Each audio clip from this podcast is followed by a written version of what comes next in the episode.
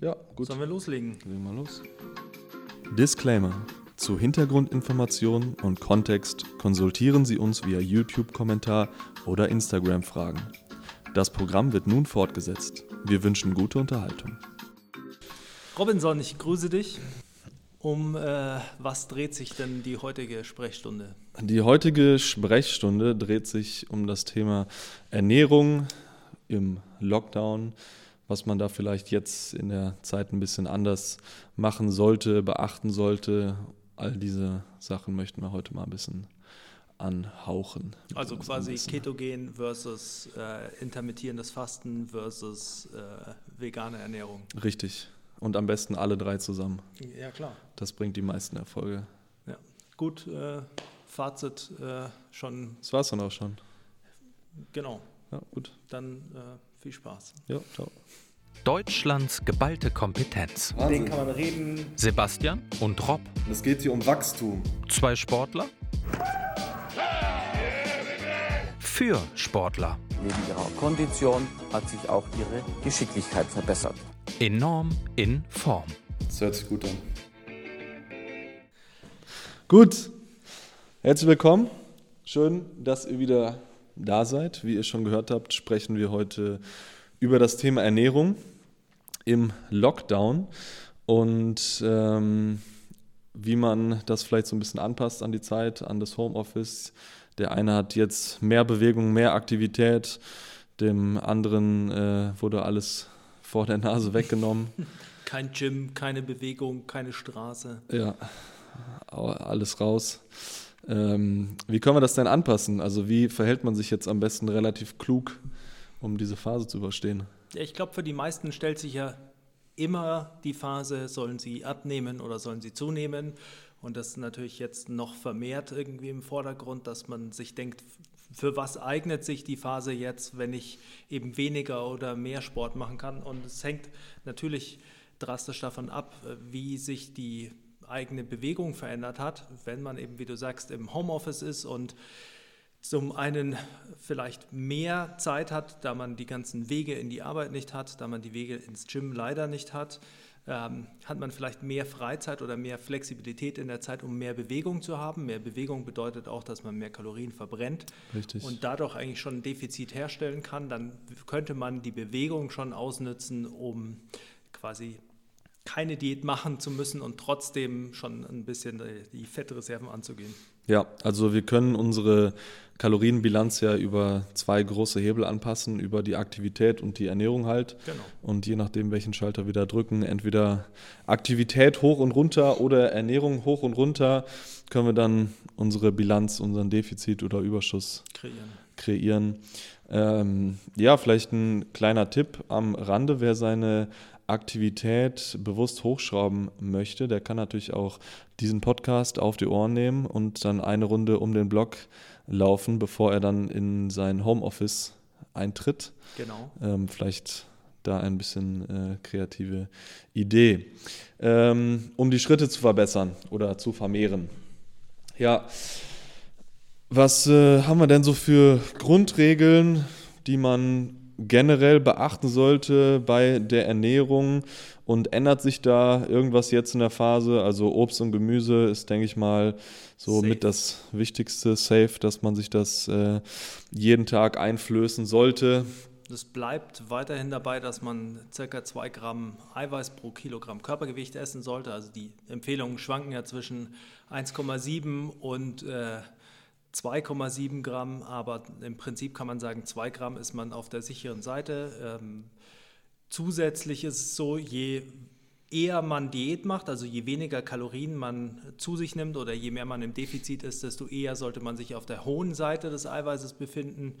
Und äh, wenn man sich fürs Gainen entschließt, dann äh, kann man auch ganz gut mit 1,7 äh, Gramm fahren. Darf es ein bisschen weniger sein. Genau. Ich finde auch den Tipp, den ich ähm, vielen Leuten mitgebe, die sich vegetarisch oder vor allem vegan ernähren, machen ja doch relativ viele, dass gerade bei der veganen Ernährung würde ich auf diese Empfehlung tatsächlich nochmal 0,2 Gramm draufhauen, beziehungsweise sich auf jeden Fall eher am oberen Ende der Skala, der Skala aufhalten. Denn die essentiellen Aminosäuren sind einfach im pflanzlichen Protein nicht so in der Menge enthalten, wie es beim tierischen Protein so ist. Das ist aber ähm, kein sehr großes Problem, denn wenn man einfach die Menge des konsumierten Proteins grundsätzlich hochschraubt, kann man das eigentlich sehr, sehr gut ausgleichen. Und auch jetzt in der Phase, viele Leute haben kein Equipment zu Hause oder nicht sehr, sehr viel. Ja. Und da fehlen natürlich auch die sehr, sehr hochintensiven Inhalte. Und auch da ist es meiner Meinung nach eine gute Idee, sich eher am oberen Ende der Skala vom Protein aufzuhalten. Ja, es ist auch äh, grundsätzlich, da du gerade das Equipment und die intensiven Inhalte ansprichst, ist auch eine, ein grundsätzlicher Faktor für die Entscheidung, ob man jetzt zunimmt oder abnimmt. Wenn man natürlich jetzt in der Phase ist, in der man irgendwie draufpacken will eigentlich und man könnte das ja gut voranziehen, weil die äh, Rate der Zunahme der, der Muskulatur natürlich relativ langsam ist und man will die Zeit da nicht verschenken, dann macht es eigentlich nur Sinn, wenn man noch Equipment hat, um sich auch dementsprechend auszulasten. Also wenn man jetzt tatsächlich normalerweise Zehner mit äh, 180 beugt und äh, Zehner mit 120 drückt, dann wird es schwierig, ähm, einen entsprechenden Stimulus zu kreieren, nur mit Körpergewicht. Richtig. Wenn man äh, eine Kettlebell zu Hause hat, ein TRX, also so die Grundsachen, die wir auch empfehlen, dann kann man sich damit schon ganz gut auslasten und dann äh, macht es vielleicht auch noch weiter Sinn, über ein höheres Volumen dann auch äh, quasi Hypertrophie zu stimulieren und dann ähm, kann man auch draufpacken.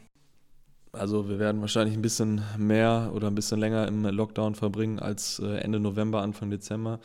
Ähm, der Zeitraum ist aber hoffentlich begrenzt und die Rate des Muskelaufbaus ist ja auch relativ begrenzt. Hast du da irgendwelche Richtwerte, an die man sich halten sollte? Du hast gerade den Begriff Zunahmerate angesprochen. Ähm, wie viel sollte man denn zunehmen?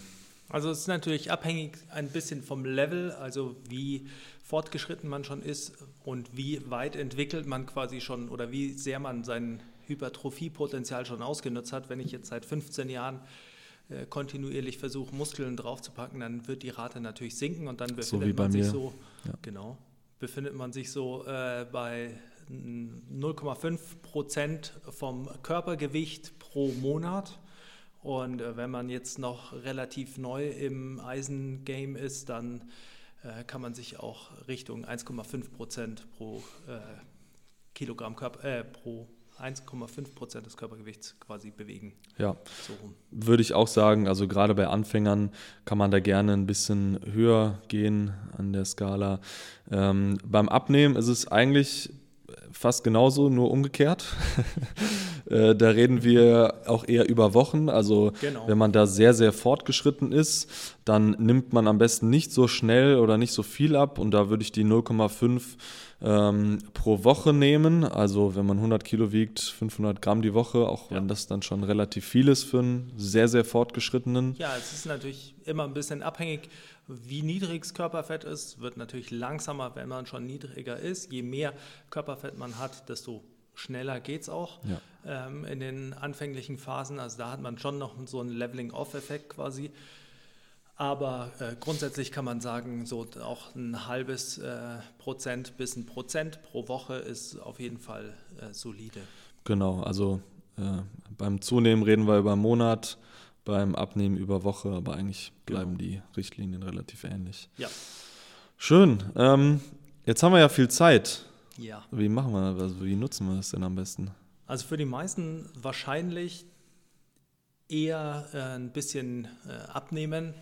Vielleicht auch einen äh, Freudepuffer für Weihnachten und äh, offene Fitnessstudios äh, wieder quasi erarbeiten, Ja.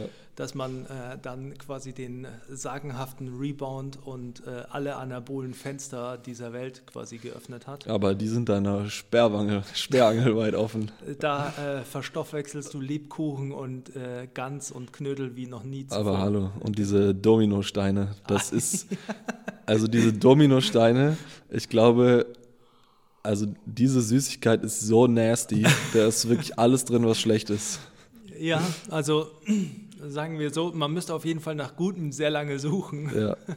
Aber ich glaube, das Marzipan, also Mandeln, also äh, Mandeln sind extrem gesund. Mandeln sind krass gesund. Ja. Also, ja, schau, siehst du? Rein damit. Ja, easy.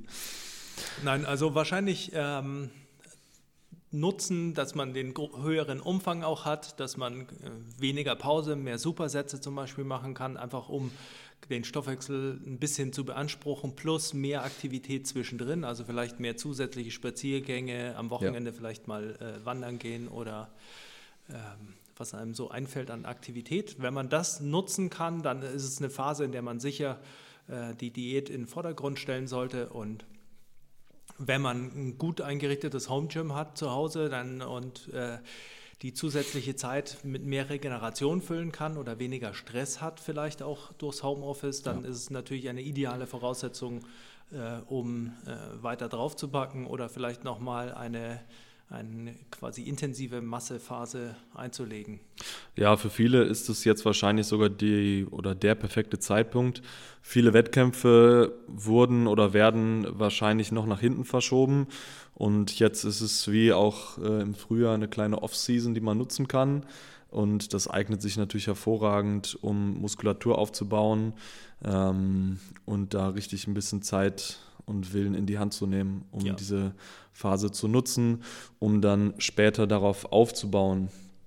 Und auch im Thema Ernährung ist es jetzt für den einen oder anderen wahrscheinlich auch die perfekte Möglichkeit, diese Zeit zu nutzen, um sich auf die Zukunft vorzubereiten, wo es vielleicht schon wieder ein bisschen stressiger wird, wo man weniger Zeit hat und jetzt einfach ein bisschen kochen lernen, viele Rezepte ausprobieren, sich Rezepte gute sammeln, ja. genau Rezepte sammeln, Mahlzeiten, die man mitnehmen kann, Mahlzeiten, die man zu Hause sehr schnell zubereiten kann, je nach Zeit und einfach diese Phase nutzen, um Habits zu kreieren, Gewohnheiten zu kreieren, die dann in der Zukunft helfen. Ja. Und Meal Prep zu üben, für alle vielleicht, die noch nicht äh, Meal preppen, ähm, Ja.